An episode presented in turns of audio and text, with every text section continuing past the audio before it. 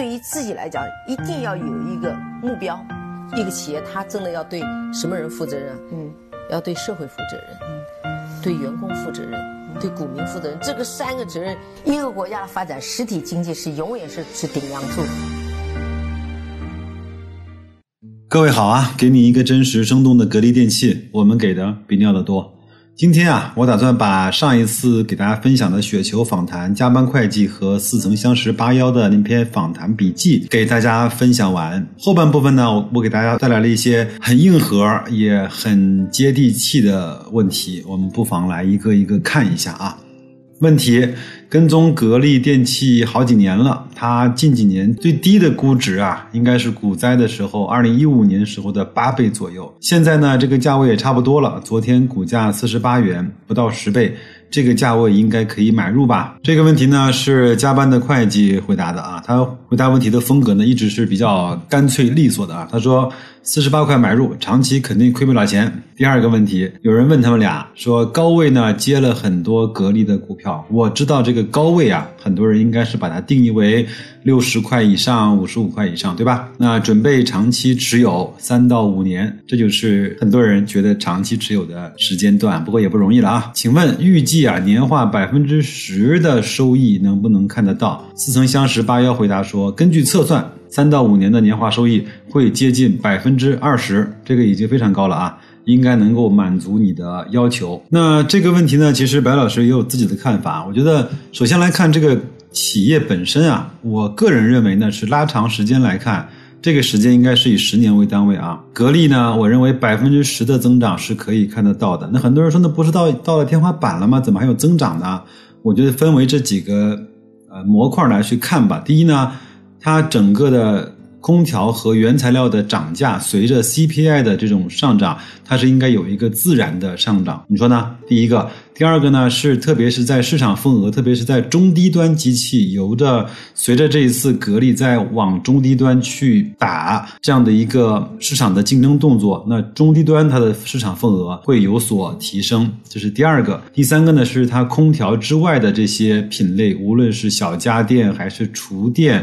还是空气净化器，类似于像这样的吧，我认为它也会有一个自然的增长。呃，再往下呢是海外的市场，经过了这次疫情之后，我相信海外的市场应该会给格力一点点触动啊。还有就是整个在空调领域有一个特别有意思的市场，叫特种的空调，比如像一些机房啊、安全中心呀，啊，包括像潜艇啊、核电站啊。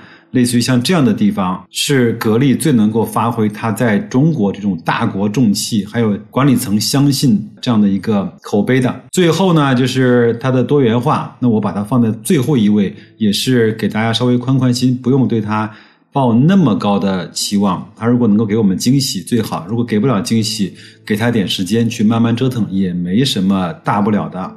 那如果按照百分之十。的增长率来看的话，如果你认可白老师这个推算的逻辑的话啊，那那么七年呢，它的利润就是翻番的，因为我们都知道有一个七十二的原理嘛，七十二除以收益率就是翻番的时间。那如果七十二除以十的话，基本上七年就可以实现利润的翻番。如果我们预估二零一九年格力的利润净利润是三百亿的话，那么七年之后应该是六百亿左右。那如果按照十倍的 PE 呢，它整个的市值就是六千亿，折合股价是一百元。那如果给它十五倍的 PE，就是九千亿的市值，折合一百五十元的股价。请各位也帮我看一看，我这个算法有没有算错？我也没有做仔细的演算，都是通过我的一些脑海中的数据去这么推演出来的啊。那如果按照现在五十元的股价的话呢，七年之间它能够看到一百块或者是一百五十元的股价。这种年化的收益，请各位动动手，敲一敲计算器，去自己算一算。当然，这是白老师自己纯粹的忽悠啊，跟纯粹的自我感觉良好的这种算法。各位呢，呃，相信就相信，但是我希望各位更多的把它当成笑话听就可以了。接下来有一个朋友这么问他俩，他说近期啊，家电的跌幅比较大，是不是反映了悲观的预期？您认为悲观的时候已经到了吗？最悲观的时候已经到了吗？谢谢。四层八幺说啊，从市场整体的跌幅来看，已经进入了最悲观的阶段，股价呢也反映了八成以上的极端的悲观。加班的会计呢，他的回答风格依然是如此的干净利落啊。近期股价下跌肯定是恐慌加上业绩的悲观预期，但是我也不知道。最悲观的时候是在什么时候来？下面一个问题问到了小米空调啊，他说小米空调现在是什么量级啊？销量如何？对格力、美的的常规空调厂商有什么影响？谢谢。先看，先来看似曾相识八幺，他说小米空调呢，去年上半年只销售了一百万台，暂时呢对格力和美的不会产生大的冲击。可以看成是格力手机对小米手机的这种冲击的量级。加班的会计呢更干脆，他说小米毫无意义，没有任何影响。那白老师呢，我是更加喜欢像加班的会计这样的回答的风格，非常的坚决，也非常的有自信吧。再来往下看啊，下面一个问题是，请问格力线上销售的困难在哪儿？和第二大股东的利益纷争，入驻京东、天猫是不是第三方的提成比例比较高？呃，他们自己的小程序叫董明珠的店，不说体验很差，经常卡顿。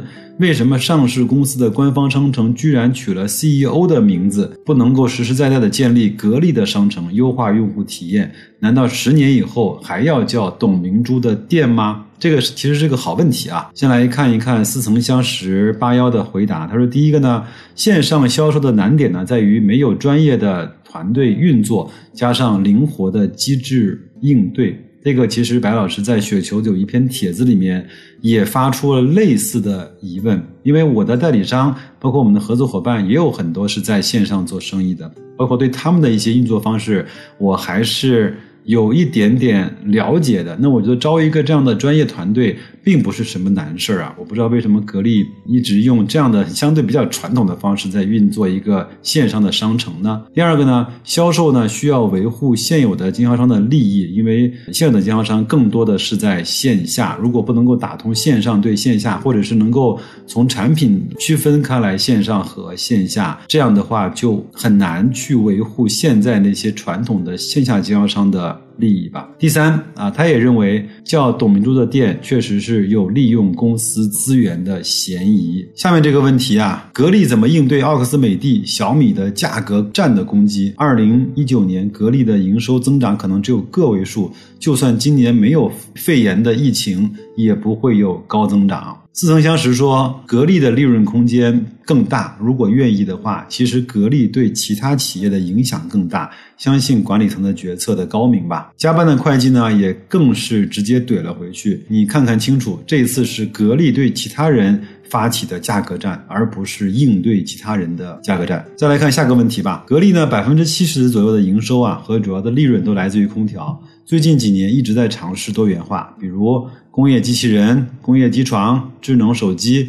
小家电、智能家电，总体不算很优秀，这是为什么呢？先来看看似曾相识。他说，专业选手呢比业余选手厉害。格力呢在其他的区域多数属于业余选手的水平，很多产品不能与主业空调产生协同，这影响了它的发展。再来看啊，有人问两位好，去年开始的价格战呢，格力一马当先去杀奥克斯，但是。各种统计渠道的数据显示，格力线上线下的份额并没有什么提升，仅仅是十一月份有了一点点的效果，反而美的和海尔成了大赢家，格力大出血还没能够挽救市场份额，这似乎和我们预期的不太一样，请问两位怎么看？加班的会计说啊，就是为什么说海尔和美的成了大赢家呢？怎么可能呢？格力那两款低端的机器，他们两个也被格力杀到了成本线以下。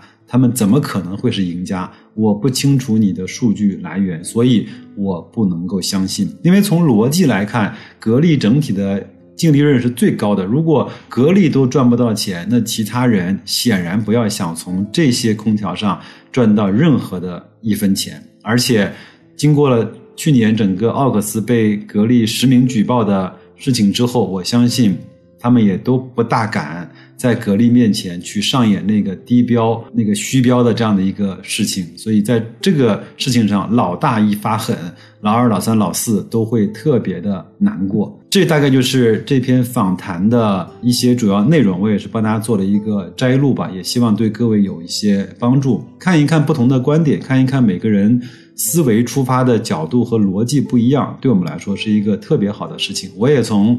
这篇访谈里学到了很多啊，包括思维的逻辑和一些数据，还有一些分析的观点，我觉得也很好啊。只是啊，我觉得很多人问问题的能力稍微有一点点的欠缺。最后呢，再给大家加一个小灶啊，我这段时间依然还在翻呃方三文那本《您厉害，您赚得多》，其实每一遍看都有新的认识。我是周末呢在看书的时候，也是做了一点点几句话的。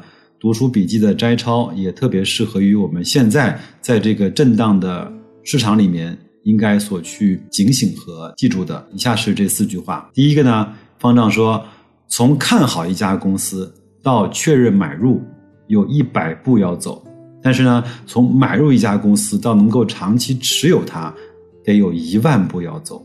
那就是说，买入容易，持有难。长期和一家公司长相厮守啊，难上加难。第二，你拿不住公司股票的根本原因，并不是你怕跌。